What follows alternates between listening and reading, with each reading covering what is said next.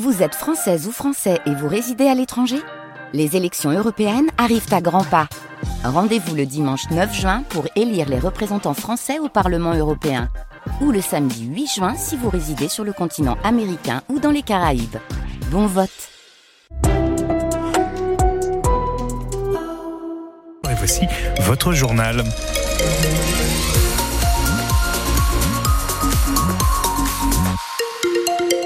Allez, un petit coup d'œil sur la météo pour aujourd'hui. Une météo au sec, mais un ciel toujours très couvert et pas plus de 11 degrés pour les températures maximales. On va y revenir à la fin de votre journal. Marie-Ange Descure, réformer la politique agricole commune plutôt que des prix planchers pour les agriculteurs. C'était la journée de la Touraine hier au Salon de l'Agriculture. Une journée que vous a fait vivre France Bleu Touraine. L'occasion aussi pour quelques élus locaux d'aller au contact des agriculteurs et d'échanger sur les raisons de leur colère. Le sénateur Horizon Vincent Louot, lui-même agriculteur éleveur, était sur place. Il se montre dubitatif sur la volonté d'Emmanuel Macron de fixer un prix plancher. Pour lui, une réforme de la PAC serait plus pertinente. La problématique de revenus des agriculteurs aujourd'hui, c'est que la politique agricole commune a 30 ans. Les subventions ont été euh, jamais revalorisées, plutôt en baisse de 20 à 30% Si vous étiez tous payés comme en 1992, vous voyez le, carnage que ça peut faire. On pourrait imaginer une revalorisation des subventions agricoles, mais c'est pas politiquement correct de le dire. Mais il faudrait qu'il y ait une nouvelle PAC avec euh, une réorientation suivant les secteurs. Vous imaginez bien que ce n'est pas pareil d'être agriculteur dans le nord euh, de la France ou le nord du bassin parisien que d'être agriculteur dans la Sologne, dans la Touraine ou euh, encore pire sur des zones d'élevage où là réellement on a une difficulté où nos agriculteurs sont complètement à bout. Moi j'ai des vaches allaitantes. Je peux vous dire ça fait quand même 15 ans que ça dure et on nous paye le prix de la viande au prix de 1992. Le sénateur Horizon Vincent Louot, la Touraine est encore à l'honneur aujourd'hui puisque c'est la journée de la région centre Val-de-Loire. Alors, pour tenter de sortir de cette crise agricole, une réunion se tient ce midi à Bercy autour des ministres de l'économie et de l'agriculture au sujet de la trésorerie des exploitations. Les services en préfecture doivent recenser les, les exploitations les plus en difficulté.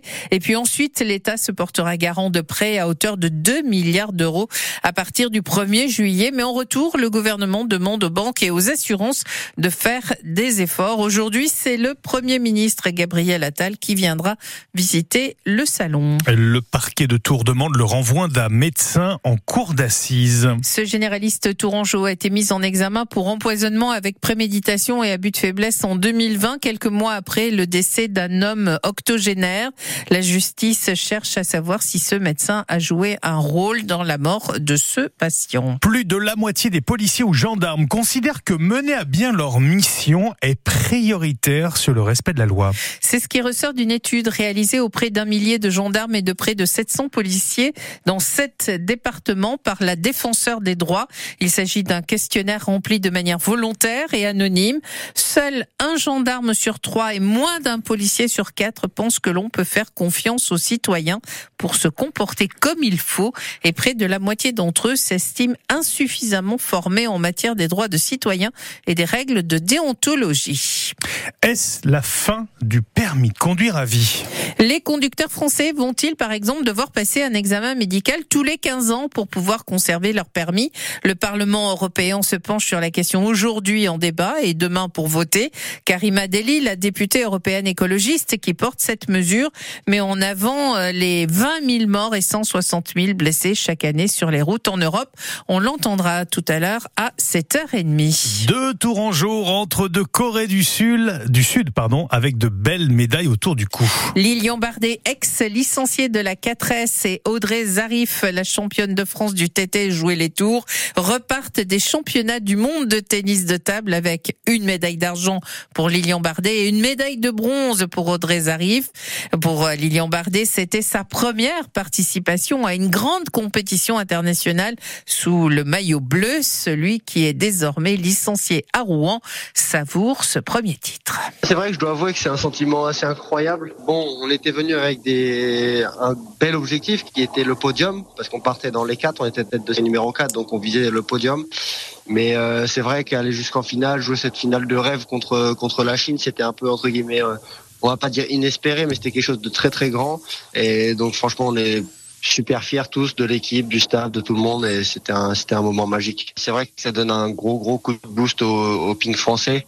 Euh, c'est incroyable ce qui se passe et puis euh, avec les frères Lebrun, puis même Simon Gauzy qui est encore là depuis, depuis quelques années, mais qui qui est encore un très très haut niveau. Euh, ça fait une équipe de France très très solide. Donc ouais, il y a, y a de l'avenir, il y a du présent, mais il y a aussi beaucoup d'avenir, je pense, pour cette équipe de France. Et pour ce qui est des JO, il y a quatre tickets à prendre. Alors trois sont déjà assurés pour les frères Lebrun et Simon Gauzy. Reste donc celui de remplaçant. Et l'intégralité de cette interview, l'interview de Lilian Bardet, est à retrouver à 7h40 avec Romain Desec qui l'a joint en Corée du Sud juste avant son retour en France. Il est tombé plus d'un mois de pluie en moins d'une semaine à Tours selon Météo France. La dernière fois qu'il a plu autant sur cette période, c'était en 1960.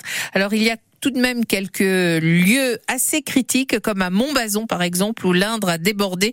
La passerelle piétonne qui passe au-dessus de la rivière est d'ailleurs inaccessible, ou encore à Cormery, où l'eau s'est étendue dans le parc. Des débordements qu'il faut relativiser, puisque Vigicru classe l'ensemble des fleuves et rivières du département toujours en vert.